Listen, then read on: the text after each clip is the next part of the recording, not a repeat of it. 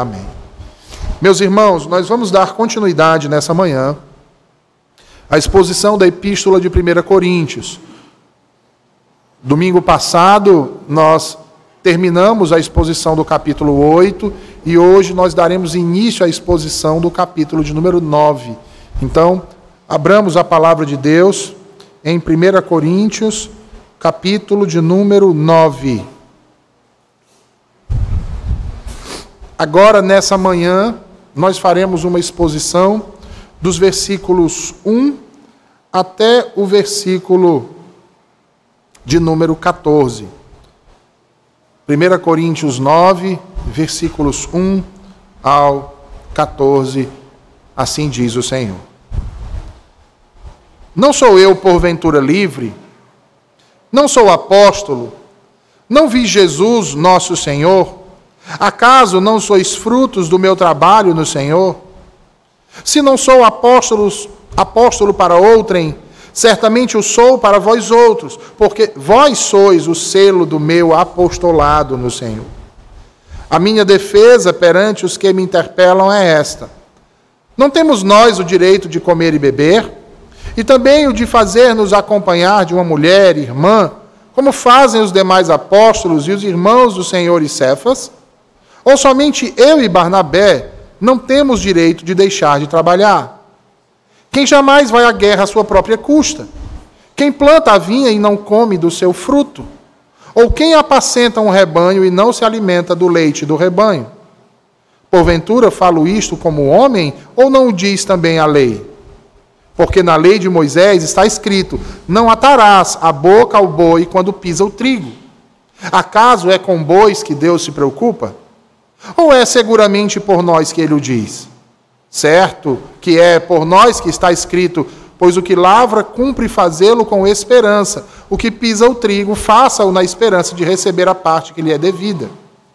Se nós vos semeamos as coisas espirituais, será muito recolhermos de vós bens materiais? Se outros participam desse direito sobre vós, não temos nós em maior medida? Entretanto, não usamos desse direito. Antes, suportamos tudo para não criarmos qualquer obstáculo ao Evangelho de Cristo.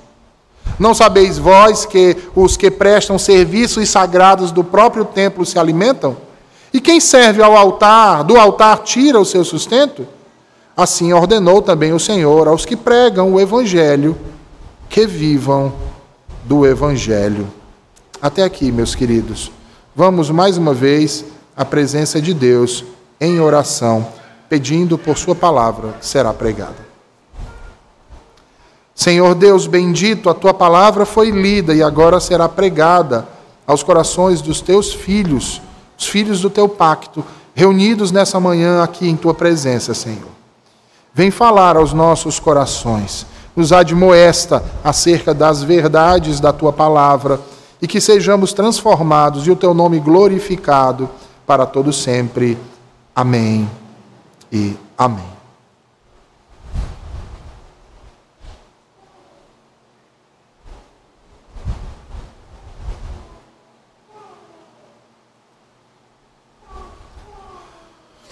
Você se considera egoísta? Certamente a maioria aqui presente vai responder a isso dizendo que não. Até porque essa palavra carrega geralmente a, a imagem de indivíduos desagradáveis e hostis, não é verdade? E ninguém aqui, espero eu, quer ser conhecido ou reconhecido dessa forma.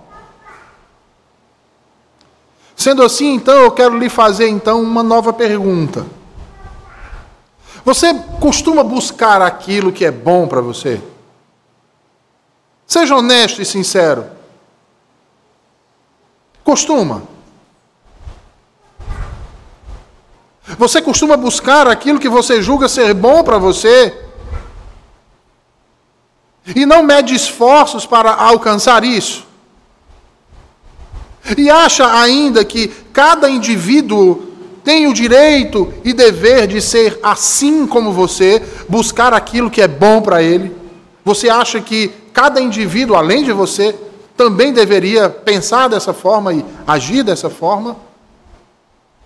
Bem, se você acha que sim, se você responde essas duas perguntas que eu fiz agora como positivamente, então, eticamente, você é um egoísta. Você é um egoísta. E sendo egoísta, certamente você sente dificuldade em abrir mão de muitas coisas que lhe fazem bem em favor de outros. Como, por exemplo, o dinheiro, o status e o prazer. Não é incomum, vou dar um exemplo bem fugaz, bem simples do nosso cotidiano. Não é incomum um irmão pedir ajuda para uma mudança, mas ninguém querer abrir mão do seu tempo de sábado para ajudar aquele irmão durante uma hora ou duas na sua casa, não é verdade?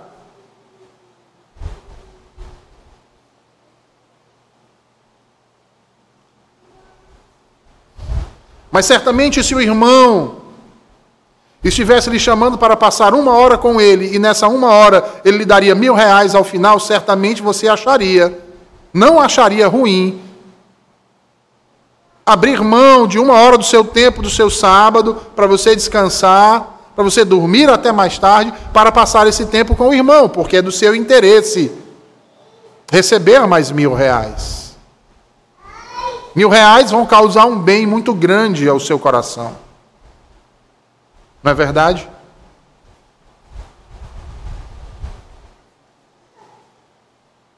O fato é que talvez você esteja dizendo a você: não, eu não sou egoísta, eu não sou assim. Se você não é egoísta, então responda sinceramente do que você está disposto a abrir mão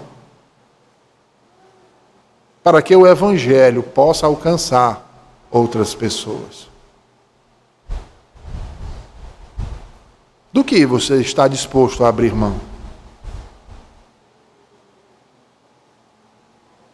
Não se trata daquilo que você está disposto a abrir mão por causa de Cristo. Isso precisa ficar muito claro nesse momento, irmãos. Não é disso que eu estou falando. Mas sim daquilo do qual você está disposto a perder para que o Evangelho de Jesus Cristo avance para que o Evangelho de Jesus Cristo alcance mais e mais pessoas. Isso é importante de ser ressaltado aqui, meus irmãos. É importante porque Paulo está tratando desse tipo de coisa, de questões extremamente importantes e necessárias, ligadas diametralmente a uma vida piedosa, à adoração e à convivência sadia no corpo de Cristo. E isso passa pelo dilema do egoísmo. Do egoísmo de cada um de nós. Ora, se nós bem nos lembrarmos, os coríntios haviam sido repreendidos e proibidos por Paulo de frequentar os templos pagãos. Seja qual fossem os seus intentos, depreciar o corpo, fornicando com as prostitutas cultuais, como nós vimos lá no capítulo 6 e 7, ou alimentar-se da carne sacrificada dos ídolos, lá no capítulo 8, essas não eram opções para eles. No entanto, ao que tudo indica, muitos dentre eles não apenas continuavam a frequentar os templos pagãos, demonstrando assim uma atitude de franca desobediência à ordem de Paulo e rebeldia contra o apóstolo de Cristo. Mas não apenas isso, como também vinham questionando a sua autoridade. A sua autoridade como apóstolo, o seu apostolado, e vinham fazendo isso de duas formas. Primeiro, desenvolvendo um conjunto de argumentos teológicos a fim de justificar as suas práticas valendo-se inclusive da liberdade cristã. E a gente está falando aqui de uma comunidade do primeiro século, não é de hoje. Sendo bem honesto com os irmãos, hoje essa é uma característica bem pior em muitas igrejas. Dado a quantidade de mestres individuais que existem hoje sentados nas igrejas. E em segundo lugar, questionando diretamente a sua autoridade apostólica. E aí Paulo olha para isso e, diante disso, passa então a respondê-los. E como o apóstolo Paulo faz isso? Primeiro, testemunhando que a verdadeira liberdade cristã não consiste em fazermos o que quisermos, mas fazermos aquilo que Deus quer que façamos. Como nós vimos na exposição do capítulo 8, na aplicação do duplo mandamento: amar a Deus sobre todas as coisas e ao próximo como a si mesmo. Uma vez que estavam irredutíveis sobre as condições de seus direitos. É por isso que Paulo, aqui no capítulo 9, vai falar tanto de direitos. E em segundo lugar, ele vai refutá-los provando o seu apostolado, ensinando-os acerca daquilo que é necessário e característico a esse ministério. E então vem a pergunta: como ele faz isso? Ele faz isso através de uma série de perguntas retóricas. Fortes perguntas retóricas. Veja aí os versículos 1 e 2. Ele diz: Não sou eu, porventura, livre? Não sou apóstolo? Não vi Jesus, nosso Senhor? Acaso não sois frutos do meu trabalho no Senhor? Veja, ao que tudo indica, alguns em Corinto estavam se aproveitando injustamente de algumas coisas que Paulo havia feito quando esteve na cidade. Como assim?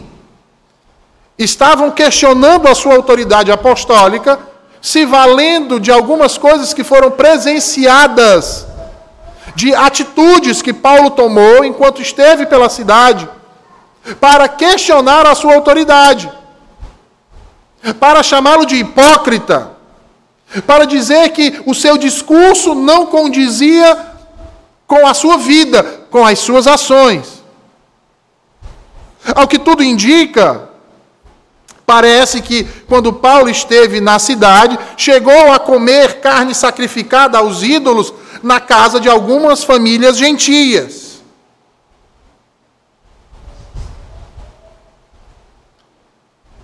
E isso fez com que alguns se escandalizassem. Por isso a divisão, como nós tratamos no capítulo 8 entre fortes e fracos. Só que ao invés de procurarem o apóstolo Paulo para entender as razões daquilo, não, passaram a questionar o seu apostolado. Passaram a usar dessas coisas que estavam fora da alçada deles para difamá-lo. Já que quando ele sentava na companhia de seus irmãos judeus, ele rejeitava essa carne. É por isso que nós vamos ver no capítulo 8 ele dizer o quê? Ele falar sobre o quê? Sobre liberdade cristã. Ele está respondendo a esses que questionaram, irmãos.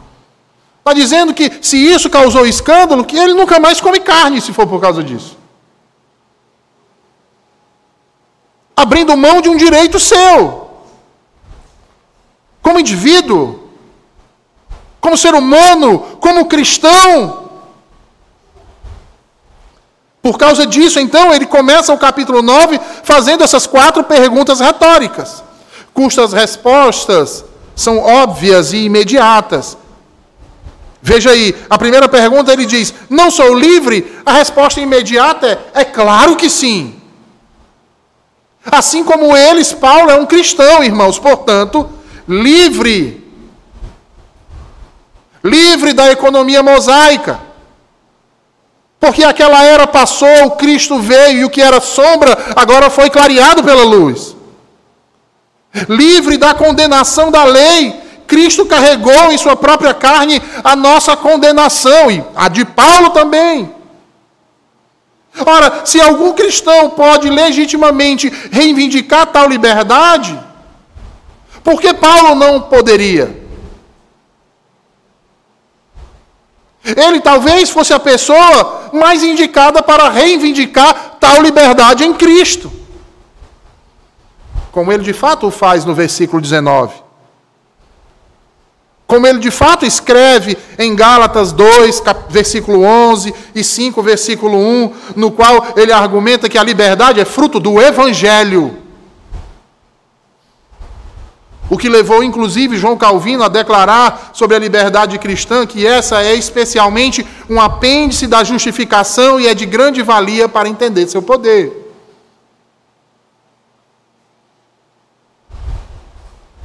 Mas é interessante, irmãos, porque sempre que essa liberdade é desafiada por falsos mestres, Paulo é a primeira pessoa a defendê-la. E ele faz isso por ter em vista que tal liberdade é um corolário do Evangelho. Mas, ao mesmo tempo, quando se trata dos fracos dentro da igreja, Paulo também é o primeiro a desistir voluntariamente de usufruir dessa liberdade para evitar que os mais fracos venham a tropeçar. Segunda pergunta retórica, ele diz: Não sou apóstolo. Terceira, não vi Jesus, as duas estão interligadas. E a resposta é óbvia: sim, claro.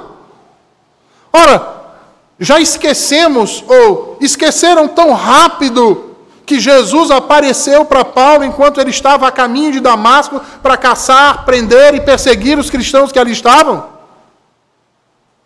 O próprio Cristo ressurreto aparece para Paulo.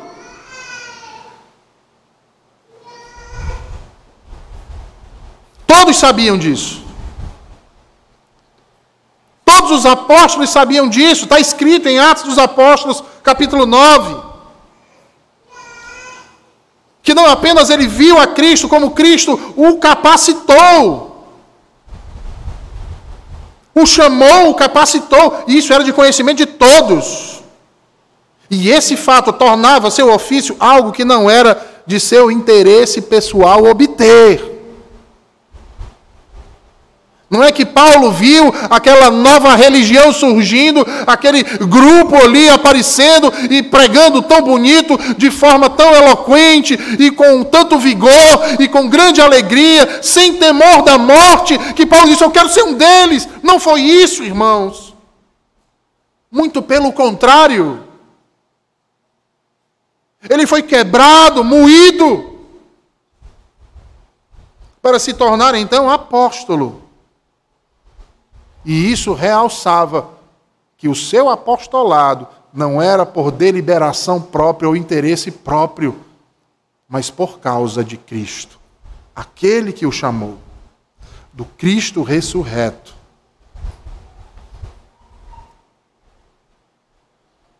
E essa e esse, meus irmãos, era um quesito inquestionável para validar o apostolado de alguém ter visto Jesus, andado com ele. Somente aqueles que assim procederam poderiam vir a ser chamados apóstolos. Logo, esses que aparecem hoje em dia, não tenham medo e nem receio de chamá-los de charlatões, porque é o que são.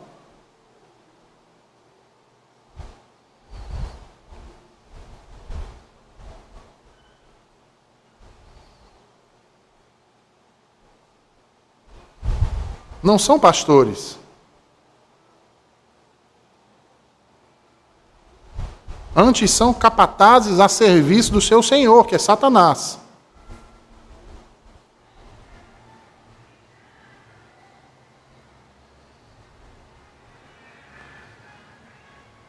Quarta pergunta retórica, Paulo diz: Vocês não são fruto do meu trabalho no Senhor? Veja, o resultado de sua pregação confirmava ainda mais a sua autoridade apostólica.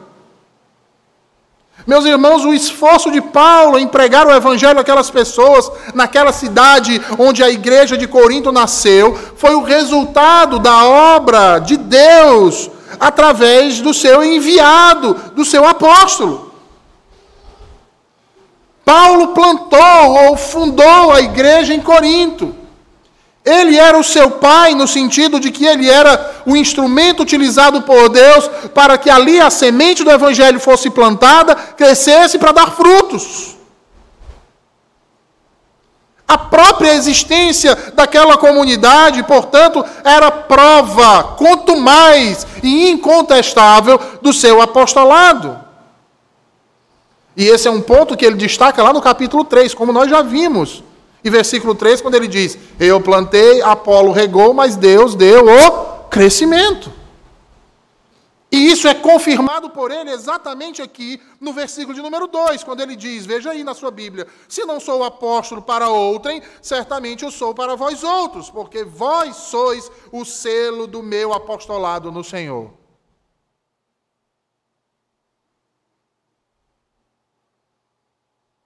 Vós sois o selo do, do meu apostolado no Senhor. A menos que vocês neguem a sua fé.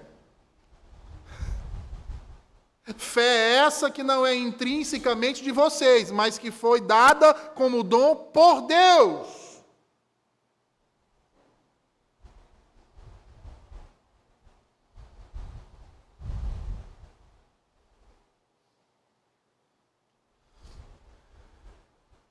Ora, enquanto outros poderiam questionar as credenciais apostólicas de Paulo, se tinha alguém que não podiam, eram os coríntios.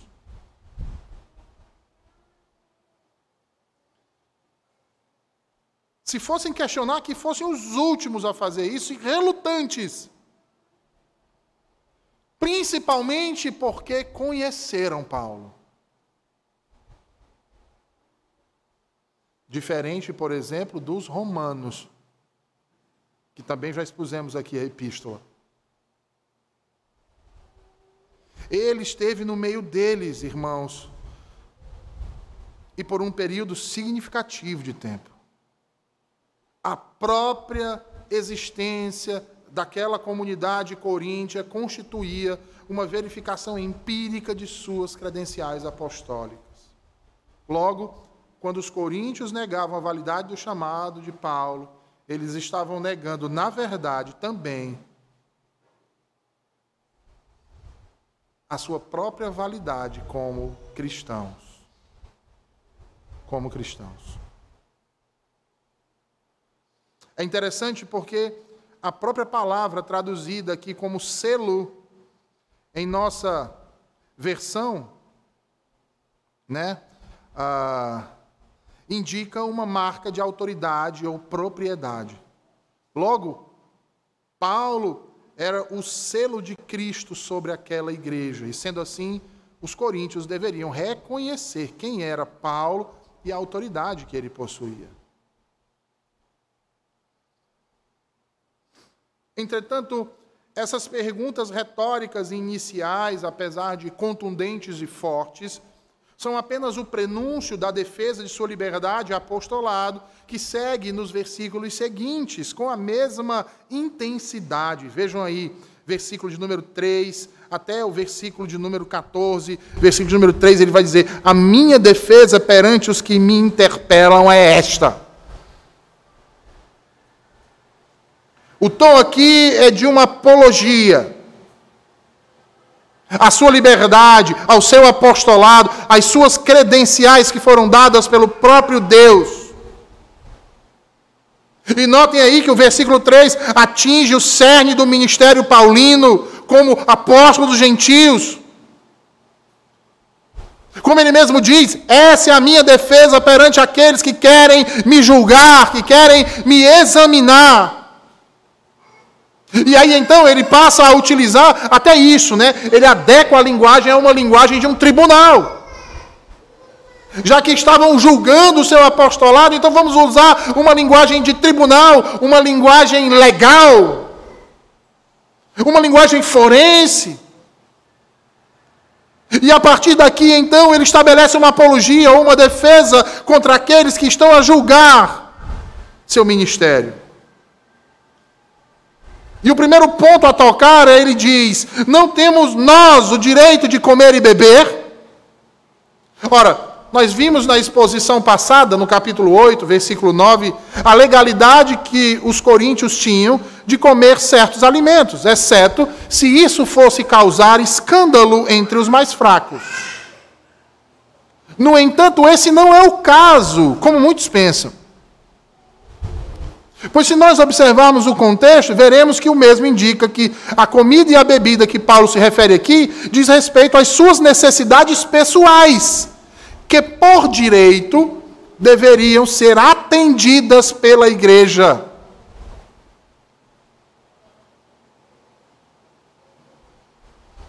Em troca de seu serviço como apóstolo de Cristo. Veja, ele diz: não temos o direito de comer e beber.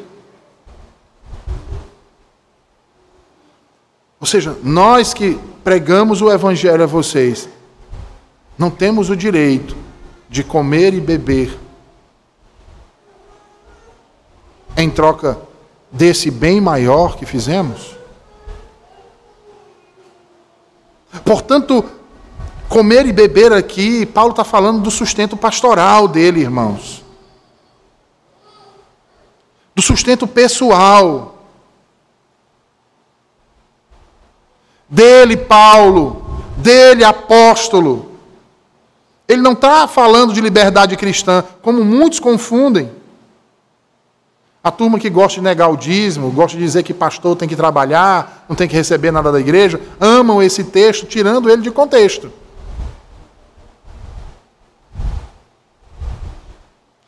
Tomam uma situação atípica para colocar ela como uma situação geral, normal, o que não era. E os irmãos vão ver que não eram. Olha aí o pronome que ele usa na primeira pessoa do plural, irmãos. Ele, Paulo, como cristão, ele, Paulo, como apóstolo, nós. E a gente pode incluir aqueles que acompanhavam ele, os outros pastores que acompanhavam ele. Nós não temos o direito de comer e beber.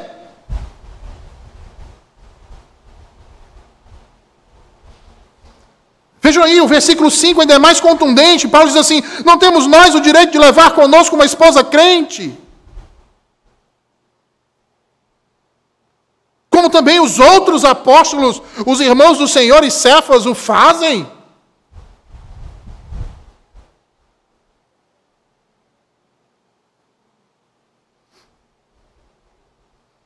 E aqui Paulo elenca outros direitos pertencentes a eles. Vejam aí, ele fala de uma esposa crente, né? Adelfós Gunaiká, o significado literal seria ali irmã esposa ou irmã mulher. Dentro do contexto, é uma esposa crente, uma mulher crente.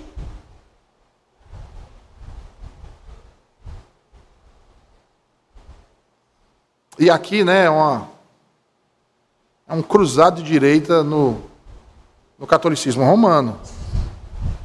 Porque ele está dizendo aqui que os apóstolos casavam-se. Tinham esposas, era um direito deles. Inclusive que muitas vezes eles viajavam com suas esposas, às custas da igreja. Inclusive, ele vai citar o exemplo de quem? Pedro. Olhem aí para o texto, irmãos ele vai tomar o exemplo de Pedro. Se foi um cruzado de direita, agora vai um direto de esquerda.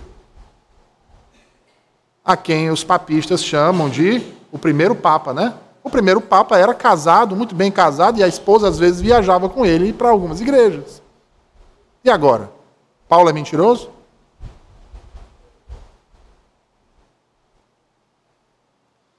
Mas não apenas Pedro, Paulo menciona que outros apóstolos e os irmãos do Senhor eram casados.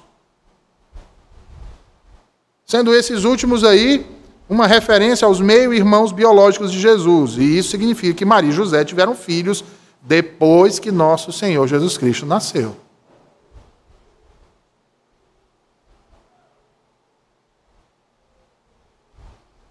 E é interessante isso aqui, irmãos Porque essa realidade da igreja de Corinto se estende hoje e tem ganhado muito campo nos nossos dias. Comunidades inteiras que acham que o pastor não é digno de ser sustentado pela igreja. E eu vou além, até pastores que defendem que, independente se ganham alguma coisa da igreja ou não, tem que trabalhar. Tem que, como eles chamam, abre aspas, construir tendas.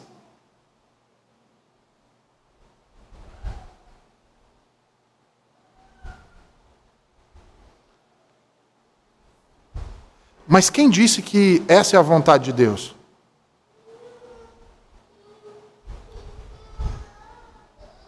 Quem disse que Deus vocaciona alguém para dividir a sua atenção?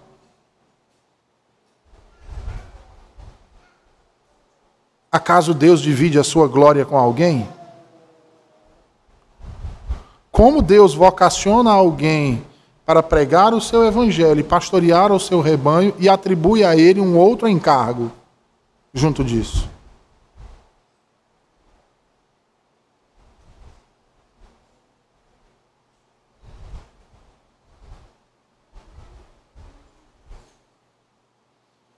E Paulo está nos dizendo aqui, irmãos, é que não apenas é direito daqueles que trabalham do Evangelho, que do Evangelho tenham seu sustento, como é mandamento do Senhor.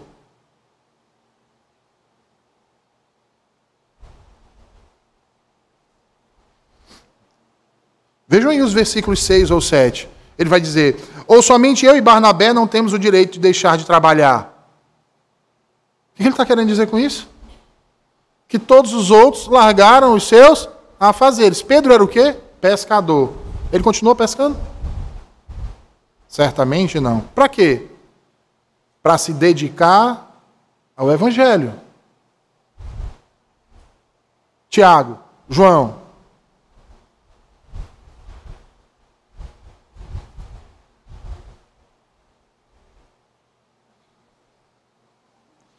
Paulo vai dizer, olha o versículo 7. Paulo está mostrando a insensatez deles. E mostrando também a nossa insensatez. Pelo menos para alguns dentre nós que acham que o ministro não é digno de receber. Ele diz assim: quem jamais vai à guerra à sua própria custa?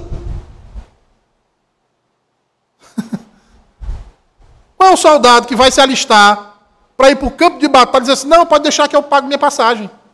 Eu compro meu rifle, minha arma, meu fuzil.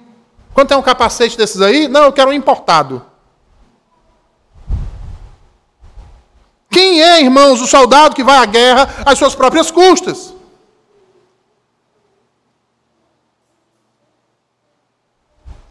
Ele dá um outro exemplo: quem planta vinho não come do seu fruto.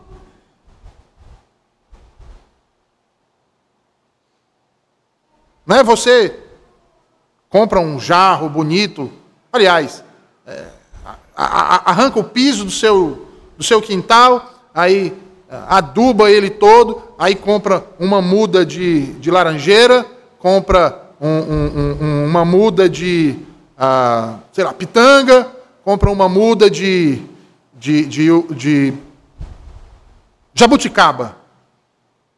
E aí você vai lá, planta, rega, elas crescem, dão frutos e você bate palma só. Você vai comprar no mercado. Não é assim que você faz? Elas dão frutos belíssimos. Mas você não come, você vai comprar no mercado. Percebem como não faz sentido, irmãos? É isso que Paulo está querendo dizer para eles e para nós hoje aqui. Não faz sentido. Alguém plantar uma vinha e não comer do seu fruto. Ou alguém apacentar um rebanho e não se alimentar do leite desse rebanho. Ou da lã desse rebanho. Ou da carne desse rebanho. Não faz sentido. Por isso ele olha para ele e diz assim: é só eu e Barnabé que não temos o direito?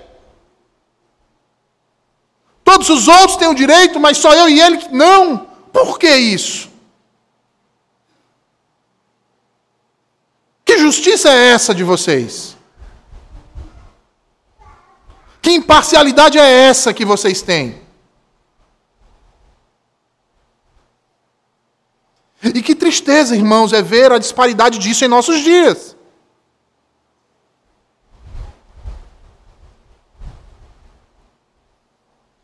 Colegas pastores que durante a pandemia tiveram que pedir vaquinha nos presbitérios, porque senão iam passar fome.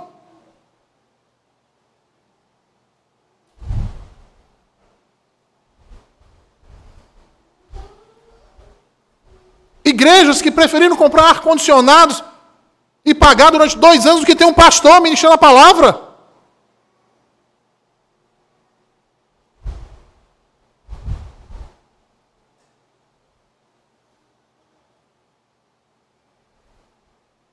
Irmãos que questionam o quanto o pastor ganha, porque ganha mais do que ele.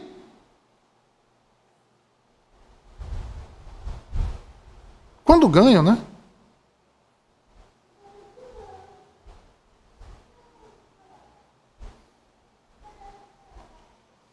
Que tristeza, irmãos. Foi isso que aconteceu em Corinto. E o pior, por causa de um punhado de falsos mestres como em nossos dias. Quantas pessoas não existem? Talvez até mesmo nós mesmos já, temos, já, já tenhamos dito isso. A ideia de que pastor é um aproveitador. É alguém que passa o dia sem fazer nada e só trabalha no domingo, fala meia hora, vai embora e recebe uma fortuna. Enquanto que eu passo seis dias trabalhando, de 8 da manhã até as 18 horas, e ainda tenho que fazer um extra. Eu que ando de condução e o pastor anda numa Hilux importada. Não é assim que muitos de nós dizem? O que é que ele tem que eu não tenho?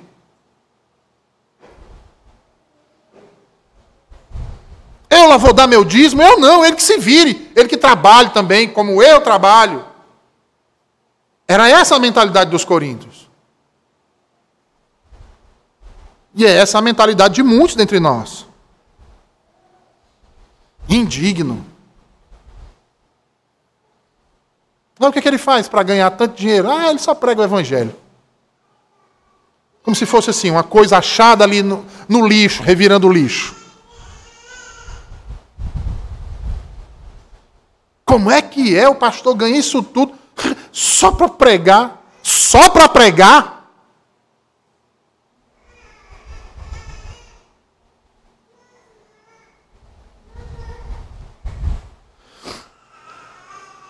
Veja, Paulo e Barnabé eram dois apóstolos que se sustentavam trabalhando, em vez de depender do sustento das igrejas. Infelizmente, muitos, contrariados à liberalidade e agindo com mesquinhez, essa é a verdade, usam desse texto para generalizar o trabalho ministerial. No entanto, no entanto, Paulo é bastante claro aqui para provar o contrário. Eu volto aí ao versículo 7. Quem jamais vai à guerra à sua própria custa? Quem planta vinho não come do fruto? Ou quem apacenta um rebanho não se alimenta dele? Soldados, vinhateiros e pastores recebem o fruto de seu trabalho para seu sustento pessoal, irmãos. É justo. Aprove ao Senhor que fosse assim. A implicação disso é óbvia. Aqueles que se dedicam à pregação devem viver dela. Aqueles que se dedicam ao Evangelho devem viver do Evangelho. Só se você for muito tolo ou perfidamente se fizer de cego para não compreender o que está sendo dito aqui. Os que se afadigam na palavra devem ter suas necessidades atendidas por aqueles que são servidos dela. Essa é uma verdade bíblica, irmãos. Essa é uma verdade bíblica. Porque às vezes a gente escuta, e não são poucos, viu?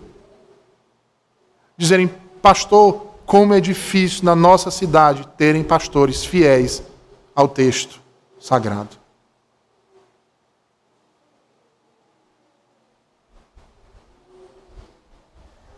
Eu digo, talvez seja porque as igrejas não tenham sido fiéis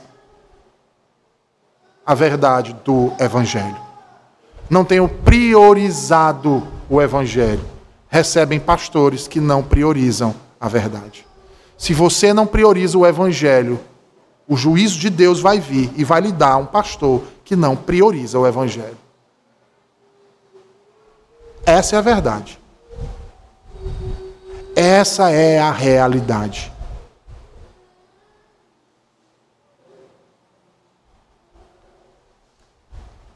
Sabe por que, que eu estou com tanta ênfase de que essa é a verdade? Porque Paulo vai justificar isso com a Bíblia.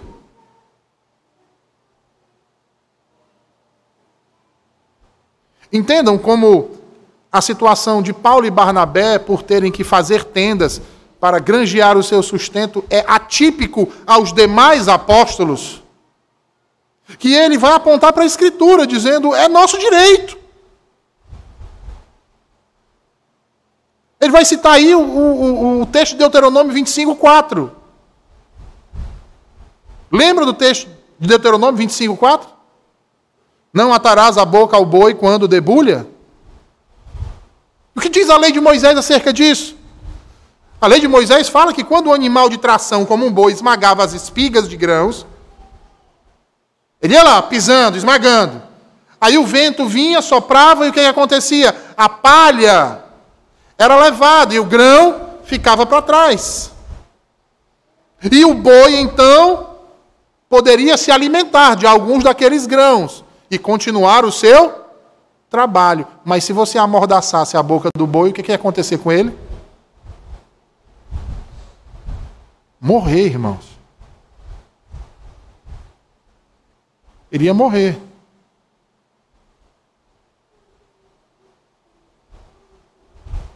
Ele iria morrer. E o que, o que é que o Senhor queria dizer com esse texto? Deus queria trazer à tona um princípio.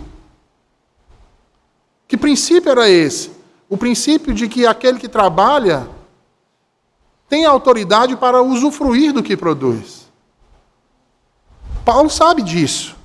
Por isso ele cita esse texto aqui, ele usa esse texto aqui. E ele ressalta ainda mais. Ele diz: a preocupação de Deus não é com os bois. A preocupação de Deus é com o bem-estar dos homens, dos seres humanos. Por isso, olha aí, a, a parte C do versículo 9 e a parte A do versículo 10. Paulo vai dizer assim: acaso é com bois que Deus se preocupa? Mais uma pergunta retórica, né? Qual é a resposta? Não! Ele vai dizer, ou é seguramente por nós que ele o diz? A resposta é, claro que é conosco.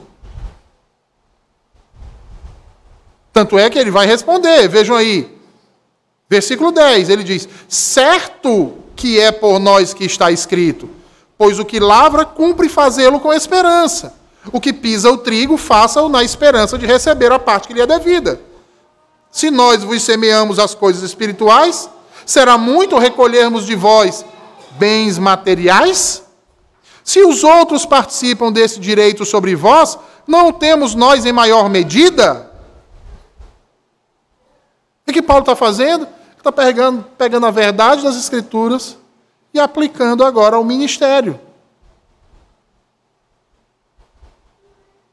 É um ministério.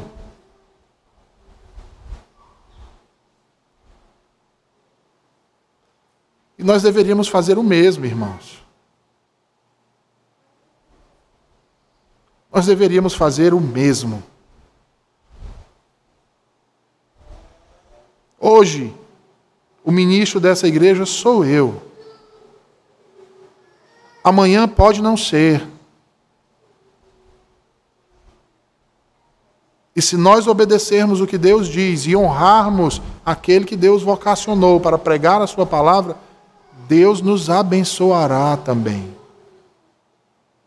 Deus nos honrará com a Sua palavra fiel, sendo pregada e ensinada a nós e aos nossos filhos, sempre.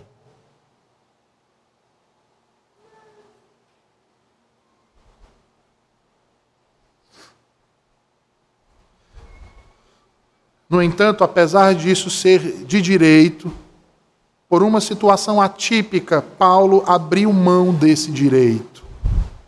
Veja bem isso. Paulo abriu mão desse direito por causa do Evangelho. Lembra do que nós falamos na introdução acerca do egoísmo? Lembra da pergunta que eu fiz?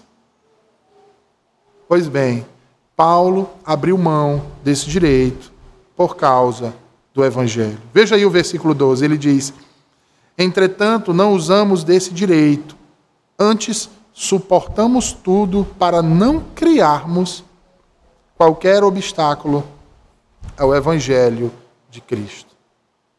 Paulo agora se volta diretamente para o cerne da questão, ou seja, que ele preferiu abrir mão desse direito, o qual ninguém poderia negar-lhe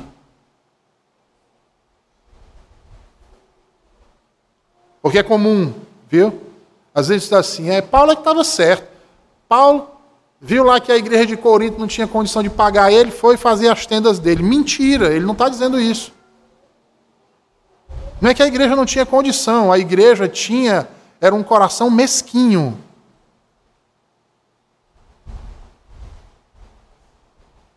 E estava acusando ele de se aproveitar dos irmãos. além de serem mesquinhos, eram mentirosos. E utilizando desse tipo de, como a gente pode dizer hoje, fake news, para questionar o seu apostolado.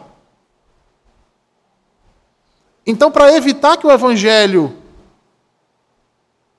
não avançasse, o que é que Paulo faz? Se esse é o problema, se aquilo que eu tenho de direito para receber traz escândalo para vocês, então eu abro mão. Eu abro mão. Por amor ao Evangelho.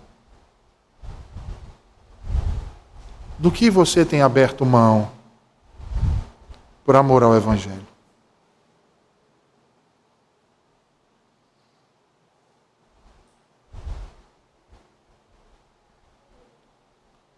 Você tem aberto mão do seu tempo, você tem aberto mão do seu dinheiro, você tem aberto mão do seu lazer muitas vezes. Do que você tem aberto mão?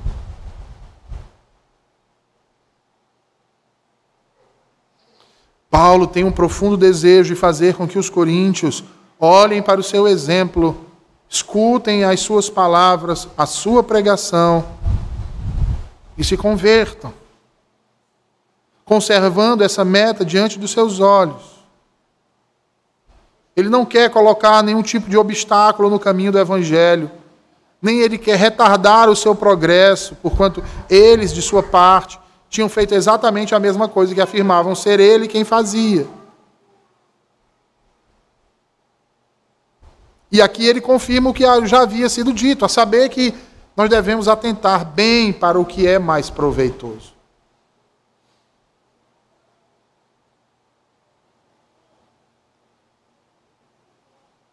Então, Paulo viu que ele tinha direito daquelas coisas, mas se ele recebesse aquelas coisas, prejudicaria o avanço do evangelho naquela comunidade. Então, ele preferiu abrir mão disso para que o evangelho avançasse. Sabe, irmãos, às vezes a igreja age com liberalidade para com o seu ministro. Mas às vezes ela age no seu extremo, E cabe ao ministro fazer também esse contraponto de quando se torna um peso para aquela comunidade.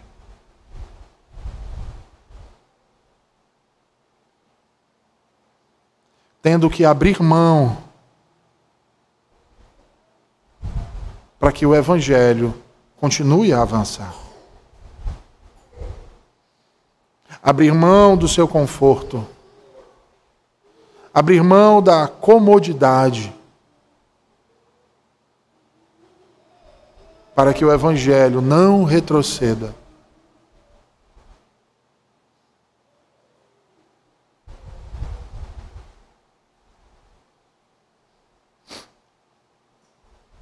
Ele faz bem em abrir mão quando isso requer da parte dele, até mesmo deixando aquela comunidade, para que ele não venha a ser um peso. E cause uma imagem negativa. Ou passe a ideia de que é avarento, interesseiro ou mercenário.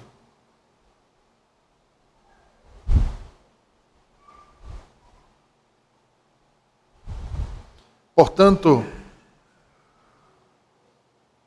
ouçamos o que Deus nos diz nessa manhã, meus irmãos. Ouçamos o que o Espírito Santo tem nos ensinado acerca da importância do Evangelho, do papel do Evangelho e dos ministros que Deus vocaciona para proclamá-lo.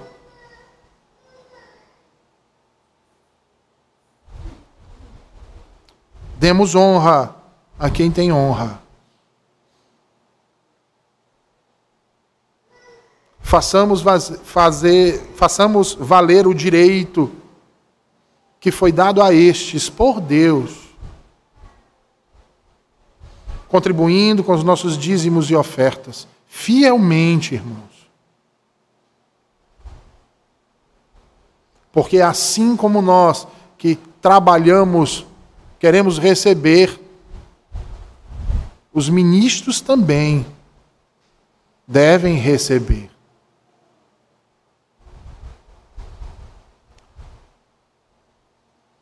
E é Deus que provê isso. Através do Evangelho. Através de vocês. Deus nos abençoa para que nós possamos também abençoar o nosso próximo.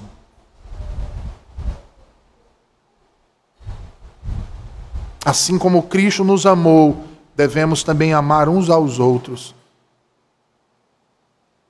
Portanto, devemos estar dispostos também a dar mais do que receber. E a perder aquilo que nos faz bem, muitas vezes, por amor do próximo. E que o Senhor aplique Sua palavra aos nossos corações. Vamos orar, meus irmãos?